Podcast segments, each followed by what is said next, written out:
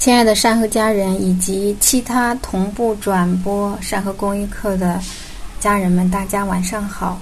啊，我是营养师胡金平。啊，今天呢又到了周四的时间了。每周四晚七点呢是我们善和公益课的时间。今天，呃，公益课呢想和大家分享一下人体。其实对于呃，上河的公益课来说，我们以前的时候经常最多的是和大家分享营养学相关的一些知识。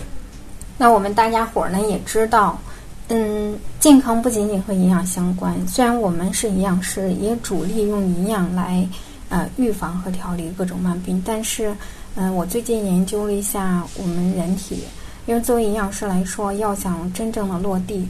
要想真正解决别人的问题。光营养也是不够的，而我们西医甚至是中医上，呃，我们描述的人体这些人体结构的功能，而且这些结这些器官这些系统为什么会生病？那这是我们作为营养师或者说实用落地的从事健康行业的这些家人们，以及想要从这个课堂学习实用落地的呃知识，运用到自己的。自己和家人健康了，这样的维护上的这些朋友，你也一样要了解你自己身体的智慧。最近一段时间呢，我呃看了大量的一些有关人体的书，所以这周公益课我特别想和大家讲讲人体呃自身的一些智慧啊。其实这个有缘听到我声音的家人都能明白，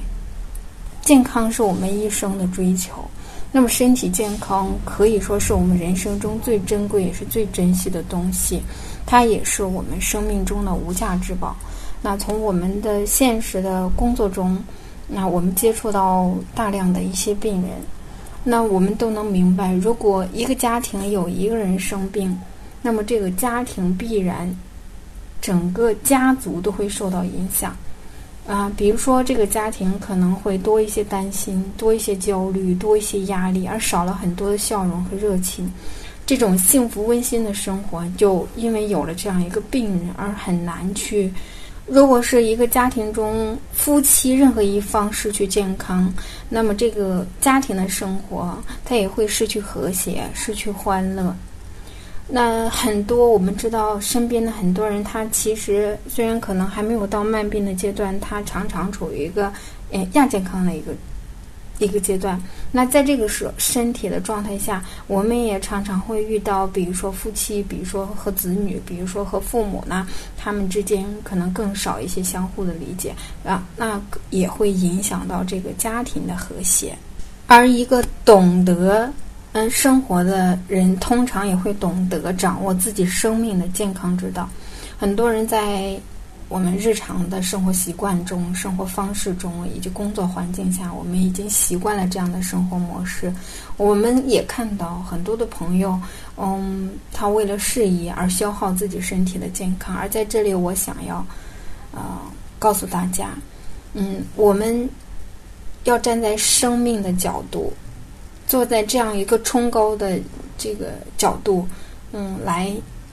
想象我们健康是我们身体，是我们生命的一个非常重大的一个责任。如果一个人他都嗯不爱惜自己的生命，又怎么样能得到生命中其他的一些丰厚的报酬呢？很多的朋友在为了工作而工作，为了生活而生活。却不懂得站在生命的角度去考虑，我们所有的工作和生活一定是有助于我们生命的绽放，而不是用现在生活中的工作和事业去消耗我们的生命、消耗我们的身体，那这样是最不划算的。所以，呃，我特别想要跟大家说，身体的健康是我们追求中一切的最主要的一个无价之宝。一个懂得生活的人，一定去学习，去和这样健康行业的这样人更多的去接触，去掌握自己生命的健康之道。那么，健康是什么？世界卫生组织给出的健康的意义，可能和我们大家伙儿呃生活中自己定义的健康不太一样。那我们常常都想着，我只要不生病、不吃药、不去打针，啊，我检测指标都正常，我就是健康的。但世界卫生组织给出的要健康，不仅仅是没有疾病或者虚弱，而是要达到我们的身体、我们的心理以及社会能力的一个非常完好的状态。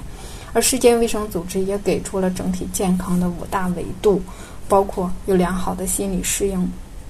有。这个很好的适应环境的能力，有非常好的社交的能力啊，拥有一个非常健康的身体，以及很好的一个智力，呃，应用和发育的这样一个一个从五个维度来综合定义到底什么是健康。有关这五个维度，我自身有最大的体会啊。以前的时候呢，我的身体啊，嗯，指标都是完全正常的。可是我总觉得生活不是很开心，在那样一个环以前的工作环境下呢，我感觉我不是很开心，不能实现自己生命的价值。在那样一个封闭的工作环境下，我仅仅和很少的人有接触，我的社交范围也非常非常的小。在那里，我觉得我的生命的成长，也就包括。这个智力方面，我觉得我生命的成长的速度太慢了。虽然我的身体没有任何的指标的异常，但是我觉得我现在终于明白，我后来也是慢慢从事营养的道路，终于明白，其实我是一个处在一个亚健康状态环境下的一个生活状态。我们所有的家人都追求健康，那我们都要明白，这样的健康状态它靠的是什么？那很多人生病也好，亚健康也好，那这些疾病啊，这些生身体的这些状态是从哪里来的？为什么会身体会有这样的表现？我们又怎么样让自己的身体从疾病或者亚健康的状态恢复到一个非常有活力、呃很健康、活力四射的这样一个生活和生命的状态？那我们也知道，生病的人呢，呃，我们各个家庭呢可能都有。这也难免的，我们这些长辈呀，也都生过病。那我们都明白，生病的人他总是在想找啊，能找到一个药物，嗯，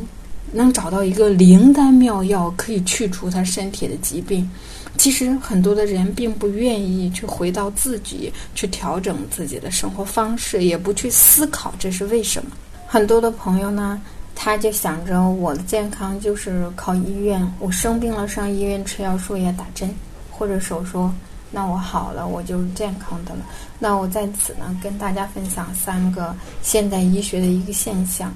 那我们也都明白，现在西医，我们说是医生看医院，我们除了西医就是中医，很少有人能够用营养来调理，或者是回归到自己的生活方式中，全面去检讨，去改变自己的，呃，不好的一些影响到健康的一些。环境或者自身生活方式中的一些因素。那我们先来看一下我们现代西医学的一个现象。我们都知道，自从嗯大概九六六零年的那个年代呢，我们有了沙宾疫苗，克服了小儿麻痹症之后，其实在之后的几十年内，我们再也没有听说过哪个疾病是被很好的克服这样的好消息。而在呃西医的医疗体系下。我们能够深刻的明白，每一家庭都有这样就就医的这样的经历。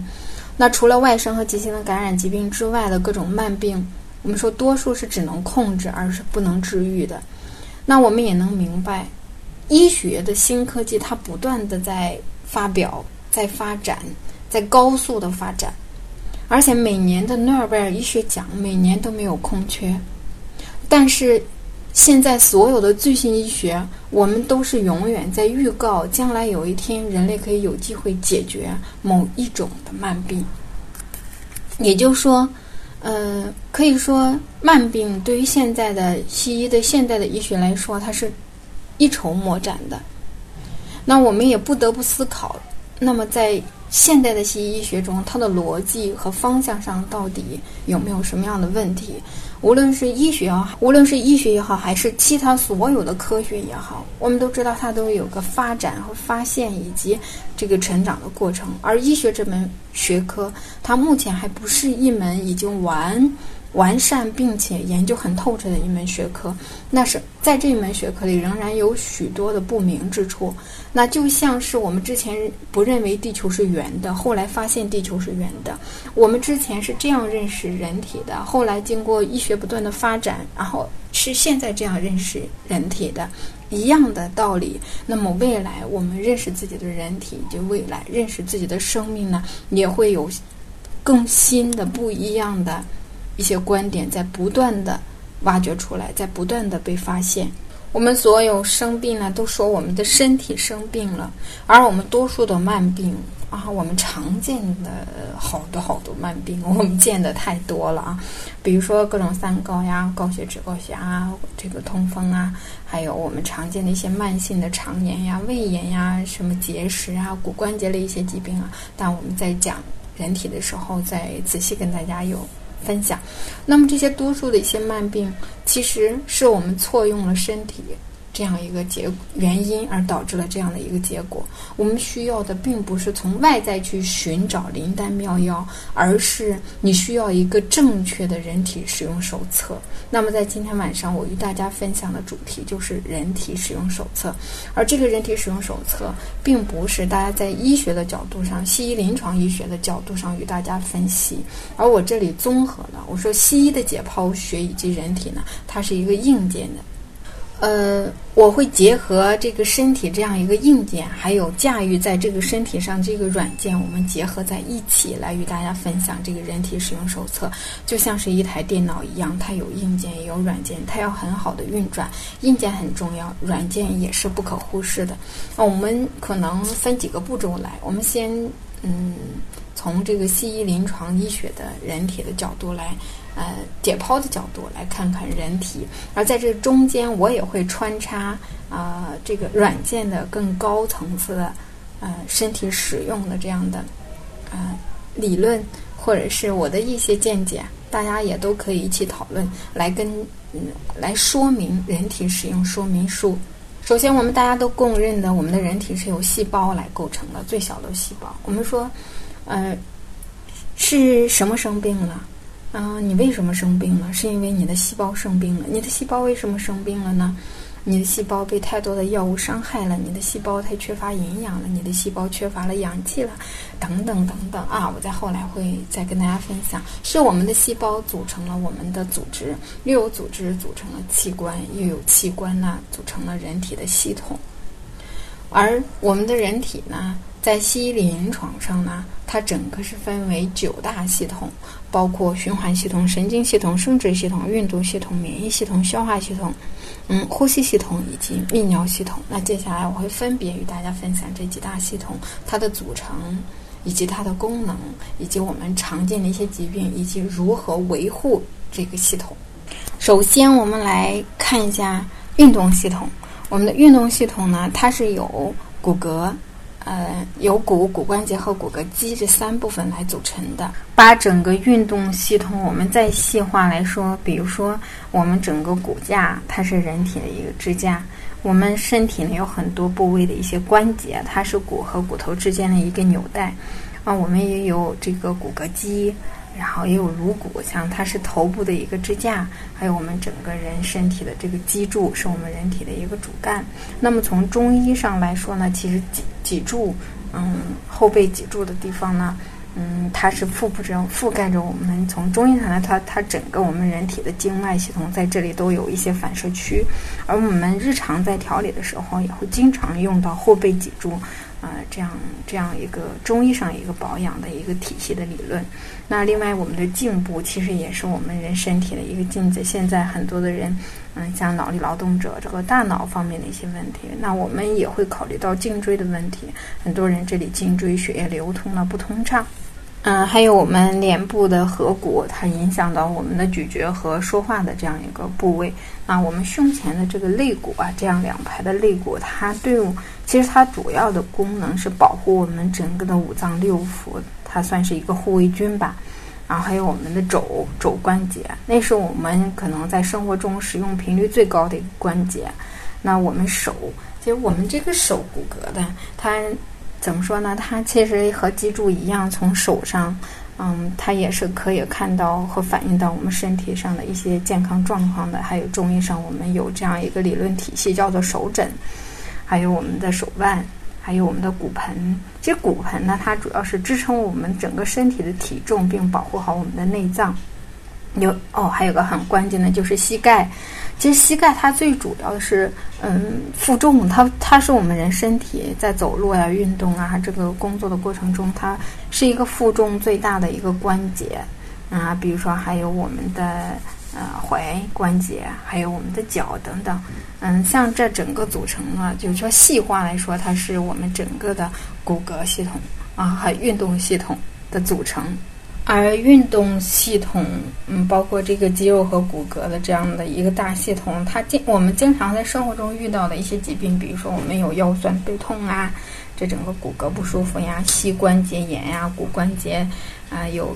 长时间有炎症，它有积水呀，还有一些风湿性的关节炎呀，还有我们整整个骨骨骼呢，比如说还会有一些长一些骨刺啊。那很严重的还会有佝偻和骨软化的一些疾病。那最最最常见的就是我们常见的一些关节炎，我们常见的骨质疏松，这是我们可能每个家庭每个人的身体最终都要将面临的这样一个这个骨骼和运动系统这样的一个问题。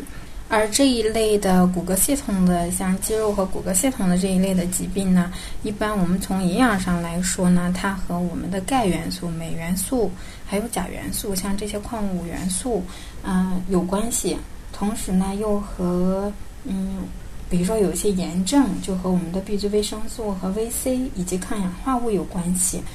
那还有一些像嗯骨关节关节类的一些疾病呢，它同时还会需要。啊，优质的蛋白质。我们说这是从营养的角度来说哈。另外呢，比如说从我们的生活习惯的角度，我们要注意自己的坐姿。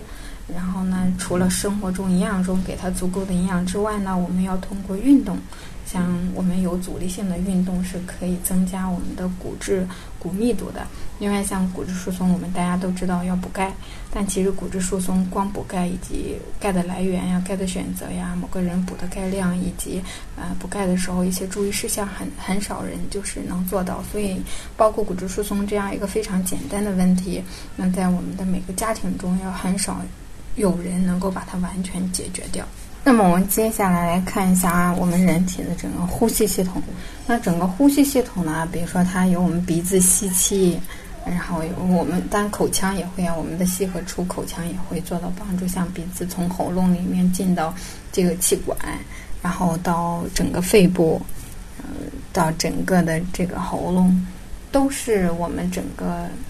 啊，还有扁桃体啊等等，它它整个都是我们呼吸系统的一个组成成分。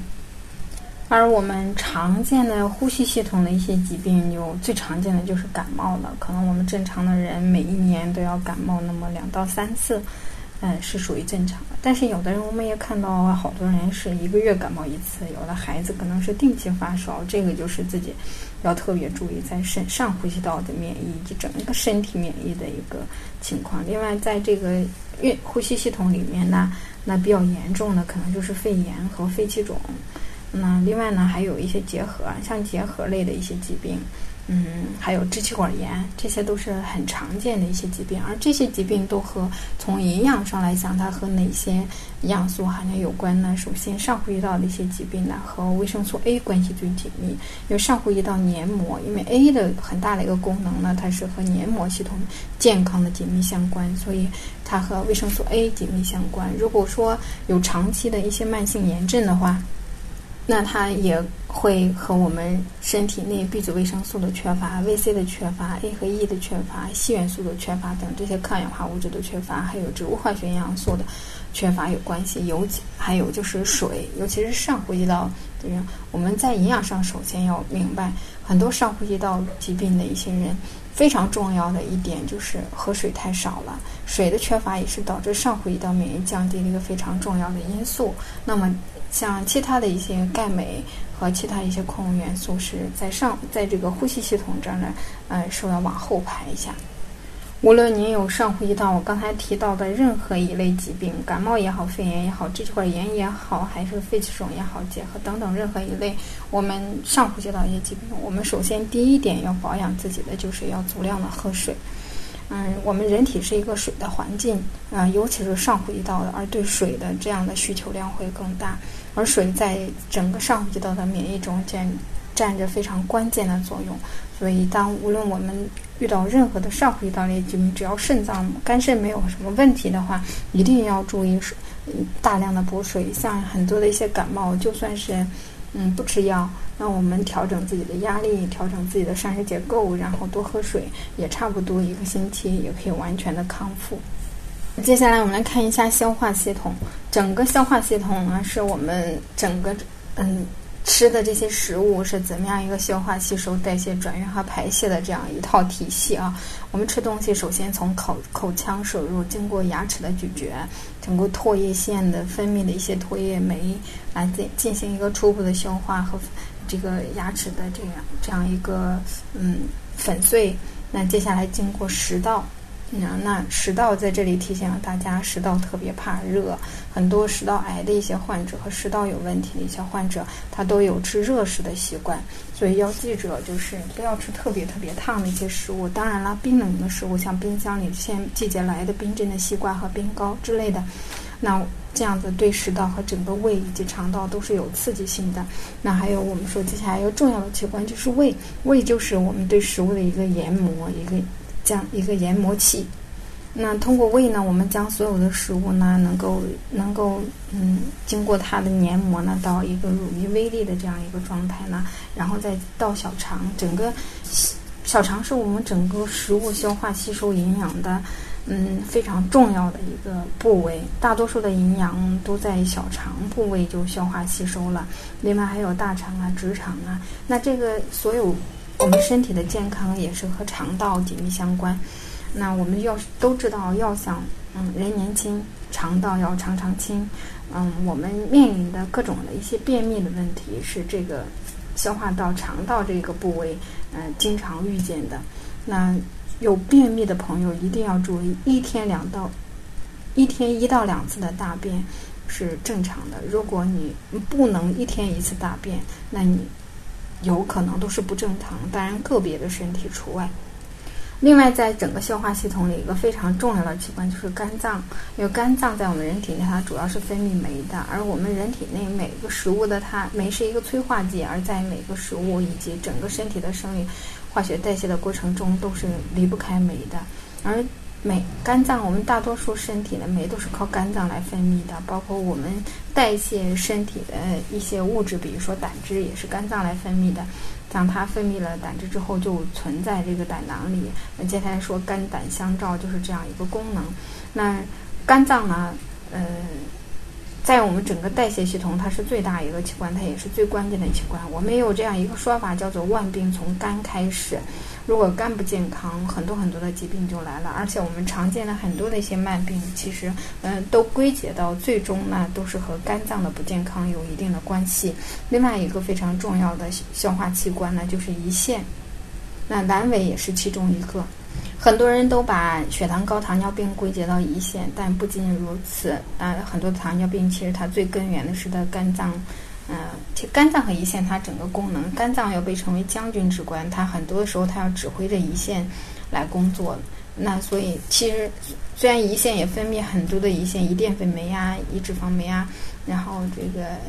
呃这些酶酶元素来也是有一个管道，像胆胆囊一样有一个管道，然后像胆管呀和有一个管道来分泌之后来进入这个十二指肠帮助消化的。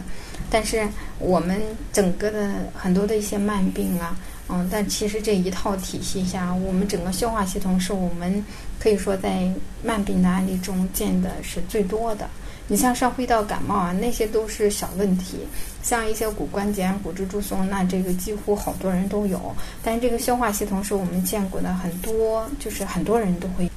像其实牙齿和我们整个骨骼系统的健康紧密，就是它连在一起的。如果骨骼有问题了，当我们身体就说明我们的身体钙元素不足了，那我们的牙齿，嗯，也是钙的一个储藏地，所以当我们身体钙丢走的时候，那我们的牙齿随之就开始变稀，开始变歪，开始慢慢的离开我们的身体。那在这里面，我们最常见的很多的一些疾病啊，比如说口腔类的、牙齿类的，还有这个食道的。嗯，长期的一些食道的炎症，还有胃部的一些慢性的炎症，萎缩性胃炎、浅表性胃炎呐，啊，还有胃部的幽门螺螺杆菌的感染。那肠道最主要的是，嗯，比如说便秘以及长期的一些肠道的一些慢性的炎症。而肝脏我们最常见的就是脂肪肝。那脂肪肝也分为轻度脂肪肝、中度脂肪肝和重度脂肪肝。接下来就是肝纤维化以及肝硬化，到最后是肝癌。那胰腺呀，比如说肝呀、胰腺呀，其实它还有一个就是它上面呃有可能会长囊肿。那另外一点就是胆囊和阑尾，胆囊和阑尾以及甲以及这个甲状腺啊。首先，甲状腺不属于这个系统了，但这里一起都说了，因为它不是我们身体内最重要的生命器官，也就是说没有它之后。我们的身体是不会影响到生命，就是不会影响到生命的。而其他的器官如果没了，就会影响到生命。而很多的人都觉得我有阑尾炎就把它切掉，我有胆囊胆胆囊炎或者胆结石，经常吃油腻的东西，因为胆汁就是用来乳化脂肪的，所以很多的人有胆囊炎和胆结石的人呢，他一吃点油腻的东西就会非常非常的不舒服，像甲状腺结节啊，好多人都怕这里有什么恶化呀或怎么的，他就会把这个甲状腺给摘除掉。那这些。器官是我们最常见的、很容易被摘除掉的器官。所有的这些器官都是我们人身体，它是一个非常完美的一台精密的机器。所有的这些器官，只要它存在，一定是有道理的。像阑尾，它是一个非常重要的下腹部的一个免疫器官。像胆囊，如果你把它切掉，你以后消化脂肪就会更加不容易。像甲状腺，它和我们身体的激素水平也有着紧密的关系。我们的人身体其实生命也是一个激素的。人的一生，很多的人像年老的更年期，就是因为雌激素水平的下降而导来，包括男人也有更年期等等这样激素水平的调节等等。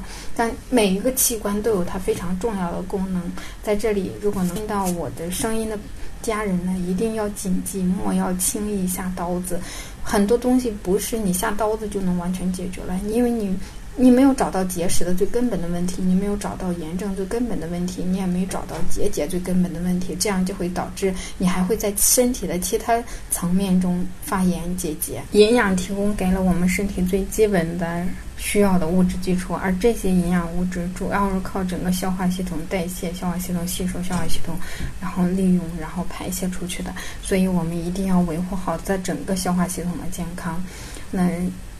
整个消化系统健康，我们的身体免疫才有最基本的一个物质条件。啊，接下来我们来看一下泌尿系统。泌尿系统主要由肾脏、输尿管、膀胱和尿道来组成的。所谓肾脏为先天之病，也是我们生命的根。而肾脏在西医上它被称为一个过滤器。而肾脏它最主要的一个问题，好多人就嗯就觉得啊，比如说有尿毒症啊，或者糖尿病最后的一些肾病的时候，他们就会做透析。而透析最根本的。做法就是我们绕过肾脏，然后，通过另外一个机器来过滤我们的血液，而这样我每一个器官都是需要营养的，这样肾脏也会在这段时间内会没有营养供给。啊，在这里我们常见的一些疾病啊，比如说啊，像肾脏的一些疾病有，比如说有些肾炎，还有我们说很多身体免疫的一些重症，其实都在和肾有关，像红斑狼疮啊。啊，像肾的什么小球，像这个什么小小球膜炎呐，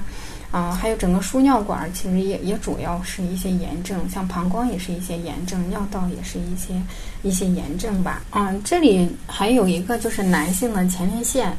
哦，比如说像肾脏，它有肾炎呀，有有这种肾癌呀，嗯，这，前列腺也是我们很多的男士，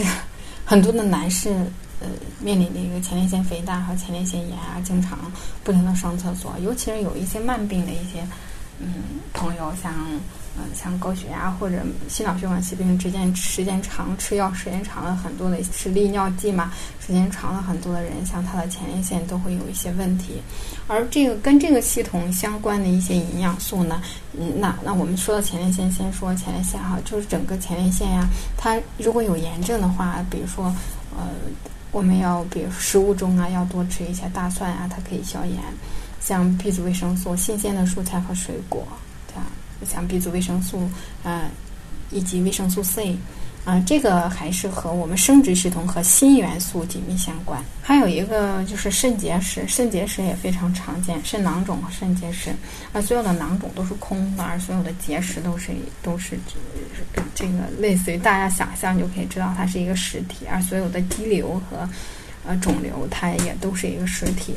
对于很多的囊肿来说，其实我们说肝和肾，其实无论它长任何的东西，它都挺害怕它长任何的这样的东西。而所有的囊肿来说，它它最主要的是用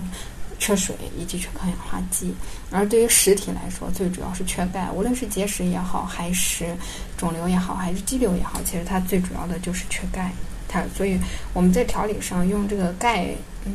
就是比较多，我们也会发现各大系统它都和钙元素紧密相关。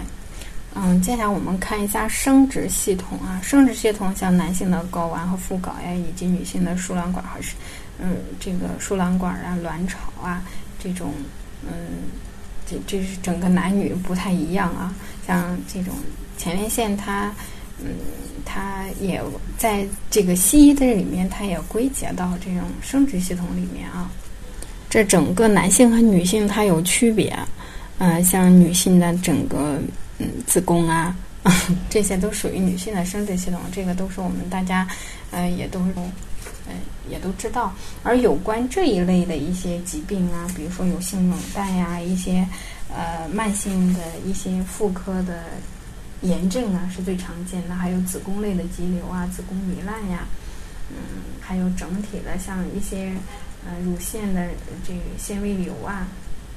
这时候还有包括一些菌体的感染啊，还有男性的一些像啊性欲，包括嗯就是性欲方面的一些问题，这是男性生殖系统。还有一点就是不孕不育，可能是我们现在的社会以及男性女性都普遍就普遍好多的家庭都存在的。嗯，这个和很多的人在年轻的时候，嗯。就是很肆虐的去打胎呀，啊，有吃很冰凉的东西呀，嗯，然后吃大量的喝酒啊，等等，也都有和我们生活中的很多细节都紧密相关。而对于女性呢，常见的这样的一些炎症，要告诉大家，就是可能每个人我们在体检的时候，很多女性都会有，呃，像阴道类的一些炎症啊，像子宫内长一些东西啊，还有输卵管不通啊。哎，卵巢也和我们整个雌激素水平紧密相关，还有乳腺类的一些疾病等等。像这像这样一大体系，这些女人要就是我们作为女人要特别注意，就好好爱护好自己的生殖系统。嗯，首先，嗯，对于比如说有炎症的，一定要记着多喝水。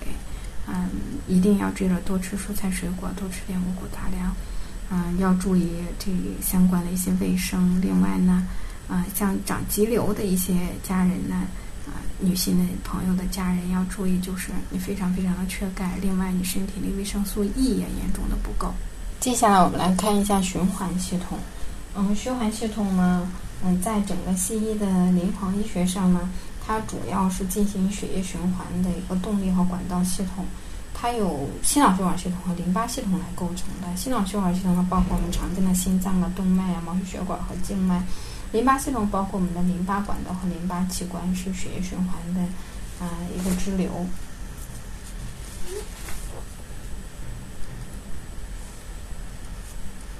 而这这个循环系统，尤其是心脑血管系统的疾病，是我们常见的慢病之一啊。我们经常会出现这个晕厥呀，还有这个心脏心律不齐呀，啊这个冠心病啊，还有。这整个血脂高呀，血压高呀，还有血压低呀，还有这个中风啊等等，这是我们嗯常见的这样的一些一些疾病。淋巴系统是一个非常重要的一个防卫系统，同时也是我们身体的一个排毒系统。另外，其实在这个整个淋巴系统里面呢，它又包括呃毛细淋巴管以及。嗯，淋巴管以及淋巴气管，它也包括常见的，比如说淋巴，呃，淋巴扁桃体、脾和胸腺。你像，尤其是脾脾呀，它虽说和我们的消化，像消化的时候经常要健脾，它是一个非常重要的上腹部的一个免疫器官。像胸腺也是非常重要的免疫器官。我们有这样的呃，爱护自己身体、提高免疫的一个非常重要的一个动作，就是捶胸，这个胸腺的部位来经过这样手部的这样拳头重力的刺激，可以刺激这样的胸腺更好的对整个身体免疫，能够提高整个身体的免疫。所以这个动作我是经常做的。接下来我们来看一下神经系统，神经系统主要是。嗯，中枢神经系统和周围神经系统，而我们的中枢神经系统位于我们的颅腔和这种椎管内的，包括我们的脑和这些呃骨髓。周围神经系统它主要是根据支配器官的性质，又分为躯干神经和内脏的神经。嗯，躯干的神经是支持着我们体表的结构啊，包括骨关节和肌肉，而内脏的神经支配着我们整个内脏啊、心肌啊、平滑肌和腺体。无论是呃，内脏神经或者躯这种躯体的神经呢，嗯，它都包括着运动和感觉这样两两种的这种纤维，分别称为躯体感觉纤维和躯体运动纤维，以及内脏感觉纤维和内脏运动纤维。而我们常见的这样神经系统的一些疾病，就包括我们头痛啊，还有癫痫病啊、帕金森症啊、老年痴呆症啊。还有失眠呀、神经衰弱呀，还有一些抑郁症啊，什等等。其实这种神经类的，在营养上它和呃两种元素紧密相关，一个就是益生菌，在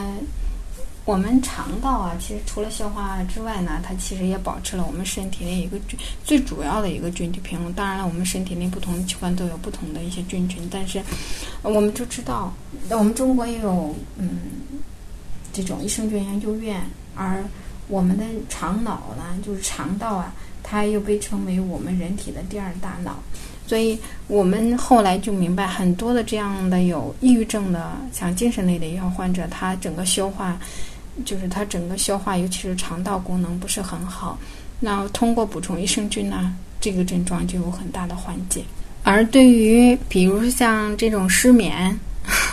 其实失眠。是最痛苦的一件事情，就是你想睡觉的时候睡不着。这也是我们其实失眠特别好调理，但失眠如果从西医或者其他方面来解决，它并不是很好解决。当然，失眠也和自己的心理状态有关系。像老年痴呆和帕金森，我们也都有也都有 有见过这样的病例。而头痛啊，在这里跟大家分享一个头痛，像头痛、头晕和晕船。像这个头痛，尤其是偏头痛，嗯，它和我们。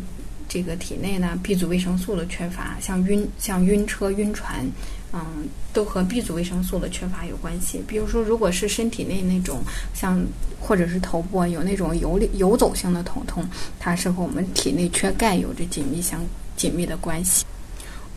我们接下来来看一下内分泌系统。内分泌系统主要包括我们人体的松果体，呃，还有脑垂体、甲状腺以及甲状旁腺，嗯。还有个肾上腺，而我们的内分泌代谢系统的一些疾病啊，就常见的啊，嗯，有甲状腺结节，就这里啊，甲状腺上面长东西结节，想告诉大家就是缺钙啊，要不要大量的补钙。另外那个内分泌的代谢系统的一些疾病呢，最主要的就是糖尿病、肥胖以及痛风，就是它对血糖代谢不好呀，对各种营养物质像蛋白质代谢不好呀。嗯，像这样的一些内分泌的一些代谢性的，这是属于内分泌。但这个内分泌代谢系统的疾病呢，就和我们整个，比如说 B 族营养素，B 族营养素不除了和神经系统有关，那它和我们它最主要的是作为酶的一个辅酶来存在，它和我们整个身体的这个代谢有紧密相关。所有的像糖尿病和痛风，它第一个要考虑的就是呃 B 族维生素，那接下来要考虑的就是钙元素。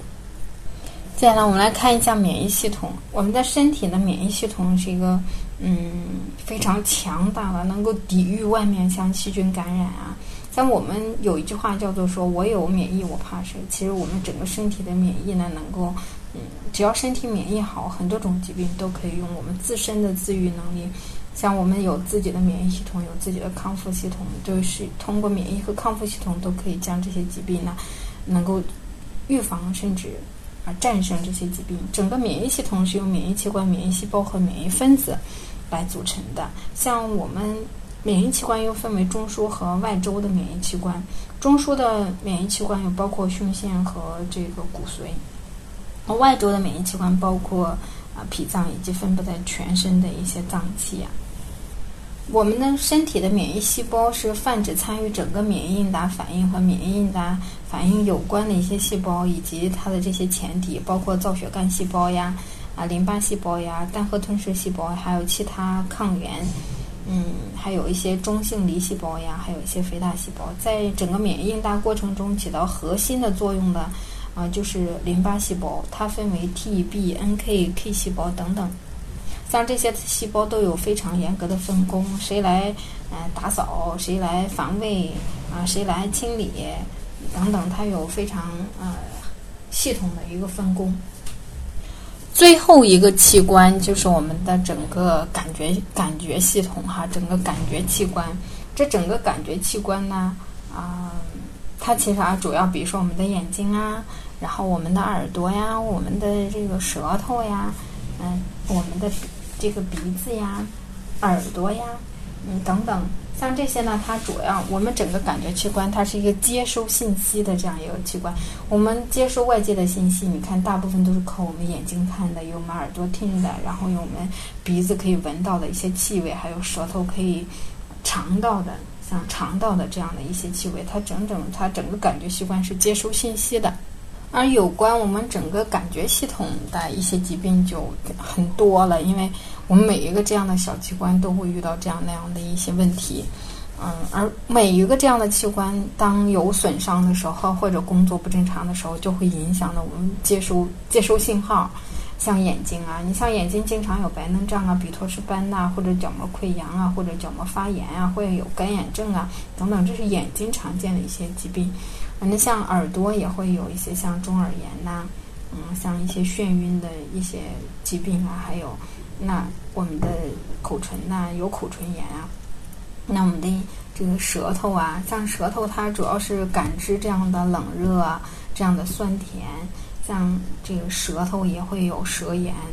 啊，另外舌头也是像手和后背一样，它还脚等等，它也是我们健康的一个晴雨表。我们从舌头就可以看到一个孩子或我们整个人的一个身体症状。像鼻子也有啊，像鼻窦炎啊，像这种，呃，这个像耳朵嘛，像耳朵也会有感染，像刚才说的中耳炎啊，嗯，还有这个口腔里也会长一些口疮啊。等等，像这些这样一些具处这个牙齿牙齿又不好等等，其实这些口腔类的这些这种眼鼻嗯眼睛耳朵鼻子口腔这些，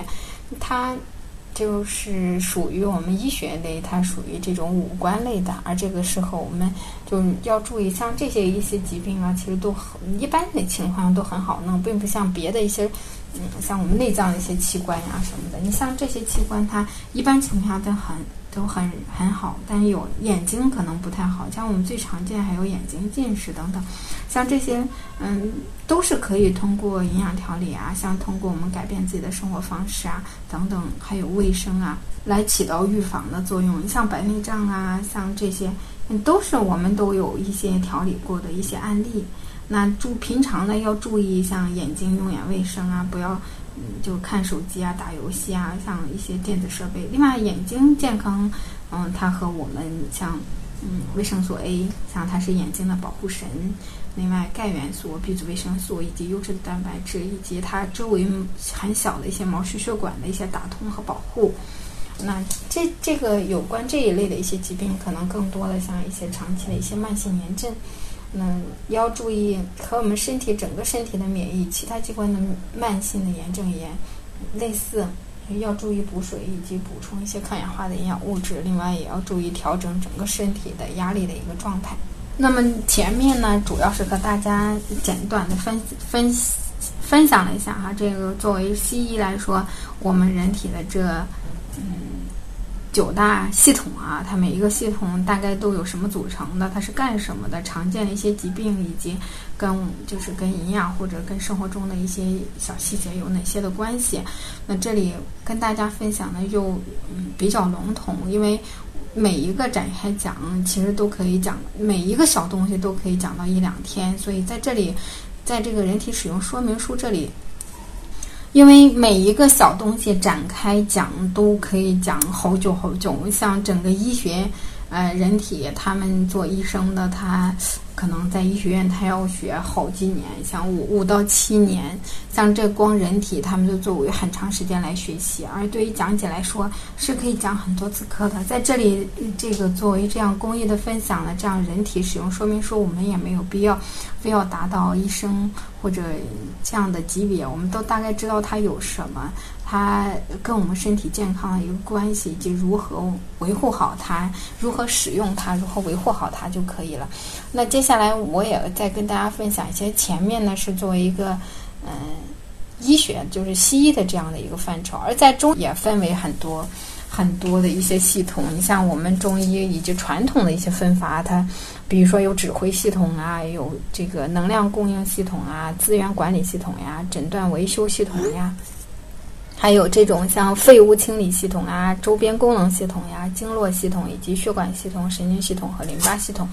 它也有重复的地方，但其实，嗯，所有的这些路都是一样的吧，都是。嗯，相通的，无论是西医也好，它其实虽然这个科学目前研究也有待再进一步的发展，但其实它归结到底，包括中医，包括营养。当我们面对疾病的时候，其实它最说到底，说到最根源，虽然他们研究的方向不同，理论基础不同，但其实他们的根源是相通的。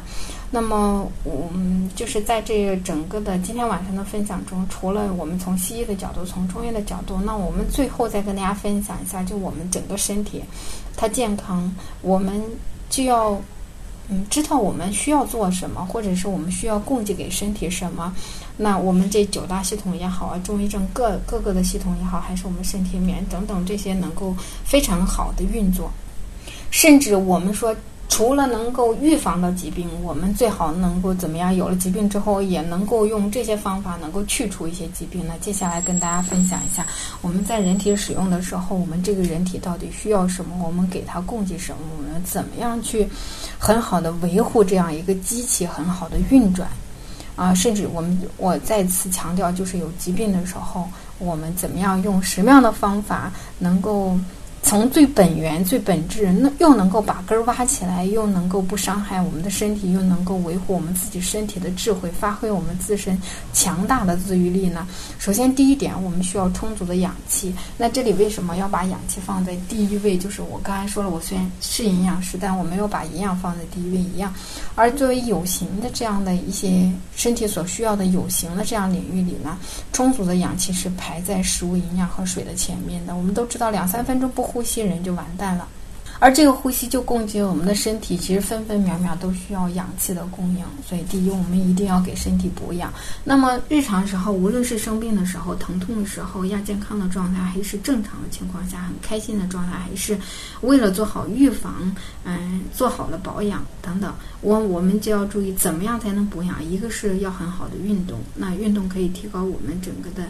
啊心肺的功能。啊，交换的这样的气体的这样的功能。另外呢，我们要做腹式呼吸，嗯，像打坐冥想一类的这样的腹式呼吸也是可以补氧的。另外，我们要多选择像在阳光出来之后的一些阳光，像九十点八点多呀，阳光照射过的森林都是富含氧的。另外，我们的身体需要有一个洁净的空气。那我们也知道，随着我们目前。那我们国家的整个空气的一个状态，也导致我们现在，比如说肺癌，已经在癌症的发病领域里排到了第一位。像我们每一天，如果不是干净的空气，我们在市区以内，我们呼吸身体有非常非常多的一些颗粒物质以及一些毒素。那我们每一天，我们这人体它都会摄入一些营养物质，也会跟随着摄入一些毒素。我们身体有个非常强大的自愈和排污的能力。那嗯，首先我们从摄入的这一关呢，尽量给自己啊清洁的空气，这个就靠大家来自己选择。有很多病人，呃，重症的一些病人，嗯，其实他其他的一些措施并没有采取，他可能去换了一个城市，换了一个空气非常非常好、负氧离子很高的一个嗯环境，那么。他的身体状况就会随之变好。呃，作为营养师呢，我就特别强调就是均衡的营养，因为我们是通过营养这样一条路，嗯，来来理解疾病，来分析疾病，来嗯让疾病远离我们。因为我们也确实走在这条路上，一直都是实践的一条路，也见到了很多的疾病，见到很多的病人，也拿自己和家人都实验。所以一直都是落地的，所以均衡的营养，我们说营养的精髓就在于均衡，所以均衡的营养跟我们预防疾病以及远离疾病都紧密相关。所以大家日常的时候多关注善和健康的平台，每周都有这样营养落地的这样的分享，包括我们善和健康的呃公众平台上都有。健康电台，而在这个健康电台上有我们之前所有公益课的录音，大家都可以不断的学习。而这每每一个其实进去都是一门学问，而且呢，从古到今我们都有像这样药食同源的这样的一个理论。其实饮食是非常重要的一个疗法，因为在有形的这样的身体物质层面，是营养供给了细胞的需要。当细胞缺乏营养的时候，它就会生病。所以我们一般在调理客户的过程中，除了有营养的。这这样补充的一些调配，因为当面对疾病的时候，确实需要这样高纯的大剂量、非常优质的复合个体化的一些搭配之外，我们一定会搭配它的膳食结构，比如说包括配餐在内，我们希望它能够在。嗯，能够在饮食上都要有，一定要管住嘴啊！像运动叫管住嘴，迈开腿，这嘴一定要管得住。怎么样吃更健康？而且真正的营养师是可以做到吃毒不中毒的，对别人的指导也是如此。不可能完全去改变别人的生活方式，而基于人家的这样情况下，怎么样更好的去，呃，让他摆离摆脱疾病，真的是一门学问。另外，我们刚才也提到了，一定要做定期的排毒。你像我们营养上，包括调疾病灯。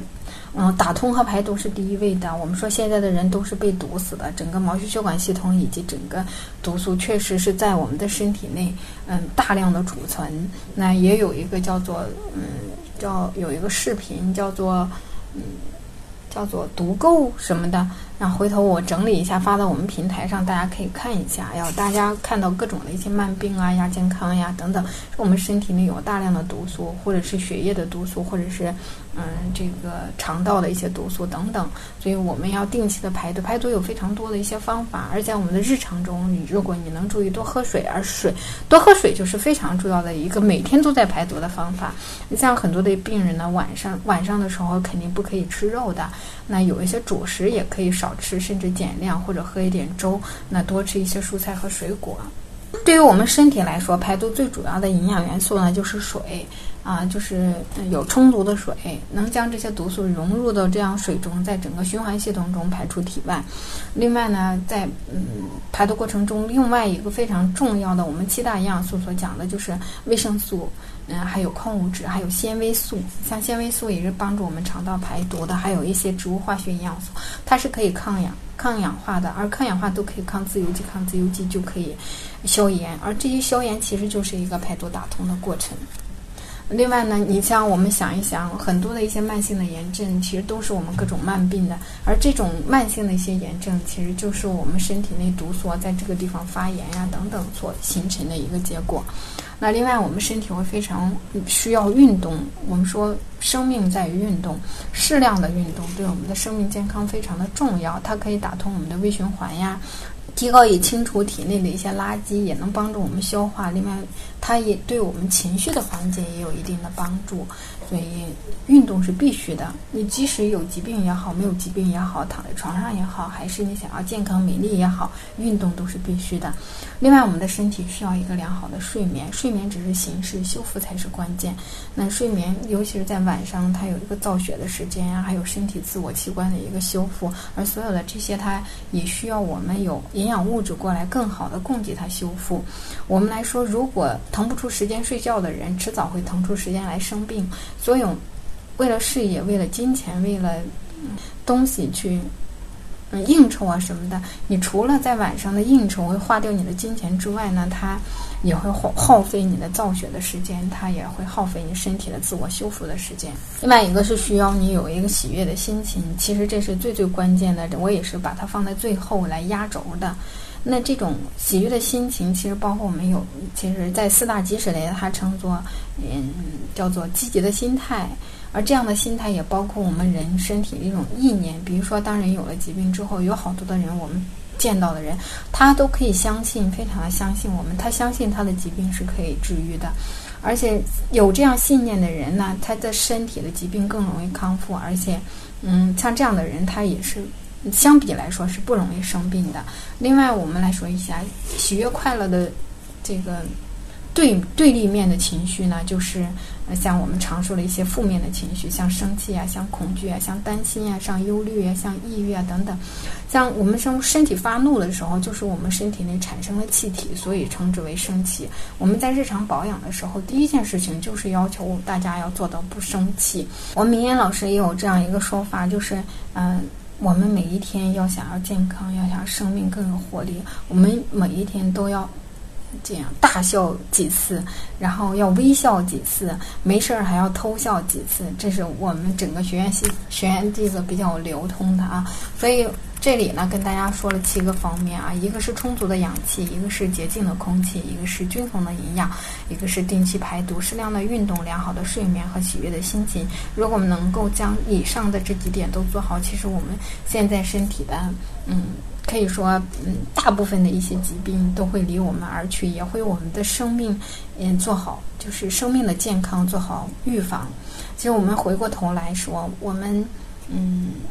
终归要想要总结，现在的医学其实我们知道最大的一个问题就是低估了我们人体自己的智慧，而高估了我们人类知识的这样的一个能力。而我们所有人类的知识，它都集结在我们人类的实验室里而成的，所以它是很很有限的。当然，我们不是说不信科学，但是我们永远明白身体有自身的智慧，我们要多听身体给我们的声音，多听多运用我们身体自身的智慧。灵丹妙药都是在我们的身体内部的，它无需。你在外面寻找，在外面倾家荡产，而所有这节课，我想，嗯，最后做一个总结啊。除了我们，我们说人体使用说明书，那最后呢，我想总结到一点，无论是所有以上的这些呢有多重要，但是最后一点很重要，就是我们的心是一切的根源。